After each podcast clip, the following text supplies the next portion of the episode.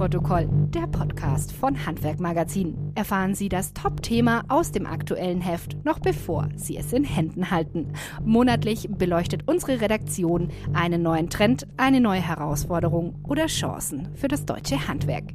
Mit Hintergrundinfos direkt aus der Redaktion.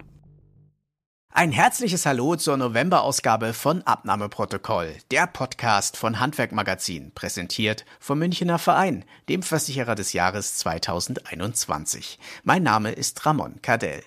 Nachklingelt bei Ihnen auch den ganzen Tag über das Telefon und Ihre Mitarbeiter fragen Sie nach Themen, die Sie eigentlich schon morgens oder Tage vorher geklärt haben. Ja, da kann der Groll auf die eigenen Beschäftigten schon mal steigen, aber vielleicht können die Mitarbeiter gar nicht wirklich etwas dafür und das Problem sind vielmehr Sie selbst. Besser gesagt, ihre Kommunikation in Teambesprechungen, die kann nämlich ohne klare Struktur ganz schön verwirrend werden und Nachfragen sind dann halt einfach nur die natürliche Folge. Eine Lösung für das Problem ist eine neue Besprechungskultur aus Startups und der Industrie, die langsam auch im Handwerk ankommt, das sogenannte Shopfloor Management.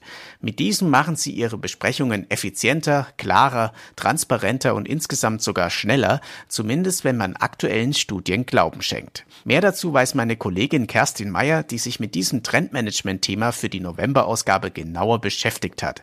Kerstin, hallo erstmal. Der Begriff Shopfloor Management ist ja erklärungsbedürftig beschäftigt. Was heißt das denn überhaupt genau? Tja, Ramon, das ist echt eine berechtigte Frage. Als ich das Thema in der Redaktionskonferenz vorgestellt habe, hatten die Kollegen echt die wildesten Ideen, was wohl dahinter steckt. Also, was ich definitiv sagen kann, es hat wirklich so gar nichts mit dem Einräumen der Regale im Einzelhandel zu tun, mhm. sondern gemeint ist eine Kurzform der Besprechung, die jedoch nicht im klassischen Besprechungsraum stattfindet, sondern dort, wo die Leistung erbracht wird, also in der Werkstatt, auf der Baustelle oder auch im Salon. Dort treffen sich Chef und Mitarbeiter zu festen Terminen, um strukturiert nach dem immer gleichen Muster über Aufträge, Arbeitsabläufe, Probleme, Einsatzpläne, Termine, neue Produkte und vieles mehr zu sprechen. Und zwar nicht gemütlich bei Kaffee und Kuchen, sondern als lösungsorientierte Gesprächsrunde, die maximal 15 Minuten dauern sollte. Du kannst dir das in etwa so vorstellen wie die Vorstartroutine der Piloten. Die sitzen ja auch direkt an ihrem Arbeitsplatz im Cockpit und fragen mit Hilfe von Checklisten nüchtern und sachlich immer die gleichen Dinge ab, ohne dabei Brotzeit zu machen. Genauso funktioniert auch Shopfloor-Management, nur dass die Checklisten durch ein Whiteboard, das sogenannte Shopfloor-Board, ersetzt werden. Das heißt, man kann so ein bisschen aus der Luftfahrt lernen und das, was du gerade beschrieben hast, funktioniert ja auch schon ganz gut in der Industrie und teilweise auch in Startups. Warum ist Shopfloor-Management auch etwas fürs Handwerk? Diese eher hemdsärmelige und sachliche Form der Kommunikation passt perfekt zum Handwerk und seinen Protagonisten. Nicht lange rumlabern, sondern alles Wichtige kurz und sachlich durchsprechen. Ziel ist es, alle zu informieren und gemeinsam eine Lösung zu erarbeiten. Jeder Mitarbeiter darf und soll sich einbringen, aber zielgerichtet und lösungsorientiert. Das vermittelt Wertschätzung und stärkt die Eigenverantwortung, was wiederum die Chefs entlastet. Witzig dabei ist, dass Professor Maximilian Wolf zwar selbst die Idee zur Studie im Handwerk hatte, nach Abschluss der Studie aber wirklich überrascht war, wie gut Shopfloor-Management bei den Pilotbetrieben des Handwerks funktioniert. Also soweit die Theorie und auch in Einklang mit der Praxis. Es klingt natürlich erstmal super. Wie kann das denn ein Handwerksbetrieb in der Praxis genau umsetzen? Was müssen Betriebe bei der Einführung dieses neuen Systems beachten? Grundsätzlich gilt, wenn ich als Chef will, dass die Mitarbeiter Verantwortung übernehmen und Probleme selbst lösen, muss ich zur Transparenz bereit sein. In der Praxis heißt das, die Mitarbeiter sollen einschätzen können, wie sich ihr verändertes Verhalten auf das Betriebsergebnis und wichtige Kennzahlen auswirkt. Erst dann haben sie natürlich auch die Motivation, sich in den Jobfloor-Runden so einzubringen, dass die Arbeit für alle störungs- und stressfreier läuft. Im zweiten Schritt sollten Chef und Mitarbeiter gemeinsam die regelmäßig zu besprechenden Themen auf dem Shopfloorboard festlegen mhm. und einfach mal einen ersten Probelauf starten. Im Projekt hat sich gezeigt, die Einführung war in allen Betrieben zunächst etwas holprig, doch je mehr Routine alle hatten, desto besser funktionierten die Runden. Für Chefs heißt das, durchhalten und dranbleiben, auch wenn es am Anfang sicher etwas hakt. Tina Schellhammer, eine der Chefinnen von Hairflair in Riedlersingen, hat es so formuliert. Bei uns haben die Mitarbeiter jetzt keine Ausreden mehr. Also ganz weit weg von äh, einfach nur einem theoretischen Modell, sondern das kann man in der Praxis tatsächlich umsetzen, äh, habe ich jetzt so rausgehört. Praxistauglich sind übrigens auch die Versicherungen des Münchner Vereins, dem ausgezeichneten Handwerksversicherer mit fast 100 Jahren Erfahrung. Ja, Kerstin, jetzt bist du mir natürlich noch den Beweis ein bisschen schuldig. Du hast es ja schon angesprochen, wo das denn tatsächlich in der Praxis äh, erfolgreich umgesetzt wird.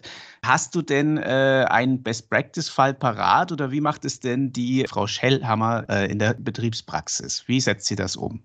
Na klar gibt es gute Beispiele. Das ist ja auch die Philosophie von Handwerkmagazin. da ist etwa die bereits zitierte Tina Schellhammer, die gemeinsam mit Stefania de Simone Ferraro den Friseursalon Hairflair in Rielasingen führt. Die Chefinnen treffen sich mit ihrem kleinen Team von sechs Mitarbeitern immer dienstags um 7.45 Uhr, um die anstehende Arbeitswoche inklusive Termine, Arbeitsverteilung, Produktneuheiten oder Events durchzusprechen. Das dauert inzwischen meist nicht länger als zehn Minuten und alles sind wirklich auf dem neuesten Stand. Ganz wichtig für die Teilzeitkräfte, die später kommen, Sie können sich an Bord über alles Neue informieren und müssen im Alltag nicht mühsam und unprofessionell über die Köpfe der Kunden äh, kommunizieren, weil sie eben bei der Besprechung noch nicht im Betrieb waren. Klasse, das ist ja wirklich absolut praxistauglich, äh, wie schon erwähnt. Und äh, meine Frage wäre da einfach, ist das auch übertragbar auf andere Branchen? Jetzt haben wir ja das Friseurbeispiel. Ganz konkret einfach mal gefragt, wäre die Implementierung von Shopfloor-Management beispielsweise auch am Bau möglich? Ja, das funktioniert. Im Projekt waren sogar gleich zwei Baubetriebe, die jeweils mehrere Baustellen organisieren mussten. Entsprechend gibt es da natürlich auch mehrere Shopfloor-Runden. Einmal klassisch im Betrieb am Standort mit Firmenleitung und Planungsmitarbeitern dann dezentral auf der Baustelle mit dem Bauleiter und seinem Team. Das aktuelle Shopfloorboard im Betrieb kann dann etwa digital an die Bauleiter übermittelt werden. Je nach Branche und Mitarbeiterzahl sieht die Umsetzung des Shopfloor-Management also immer etwas anderes aus. Mhm. Doch die Methode funktioniert quer durch alle Branchen und Betriebe also für alle Handwerksbranchen oder zumindest fast alle Handwerksbranchen wirklich ein Versuch wert. Was mich jetzt noch brennt, interessiert, Kerstin, in nahezu allen Branchen entsteht ja auch ein bisschen Flurfunk. Ne? Also da nehmen wir beide uns nicht aus. Ich glaube, das kennt jeder von seinem Betrieb. Und in diesem Zusammenhang ist ja das Thema Shopfloor-Management auch eine Methode, um Fehlinformationen morgens schon im Keim zu ersticken. Sehe ich das richtig? Auf jeden Fall, das ist ein ganz wichtiger Aspekt. Wenn alle immer auf dem gleichen Stand sind und Probleme direkt angesprochen werden und gelöst werden, entstehen viele Gerüchte erst gar nicht. Das ist zwar ein wirklich herber Verlust für den Flurfunk, aber ein deutlicher Gewinn für Betriebsklima und Motivation. Mhm. Ganz wichtig in dem Zusammenhang, die Shopfloor-Runden sind kein Ersatz für den für die Mitarbeiterseele so notwendigen emotionalen Austausch bei Kaffee und Kuchen oder einer mhm. Brotzeit, wo auch mal über einen unmöglichen Kunden oder schlafenden Lieferanten gemeckert Beste. wird. Auch diese Zusammenkünfte sollen weiterhin ihren Platz haben, aber eben nicht während der Arbeitszeit. Also das heißt im Prinzip, Transparenz ist das Stichwort, aber auch natürlich so eine Art Alternative zu schaffen, so eine Art Kaffeeklatsch, dass man vielleicht einmal in der Woche sich zehn Minuten zusammensetzt oder vielleicht auch einmal am Tag zehn Minuten und ein bisschen einfach mal sich informell austauscht. Genau. Für alle, die noch irgendwie unsicher sind und sich überlegen, hat das wirklich für meine Firma Zukunft, würde es Sinn machen, Shopfloor Management einzuführen? Jetzt noch meine Standardfrage in zwei Sätzen, du kennst es ja schon.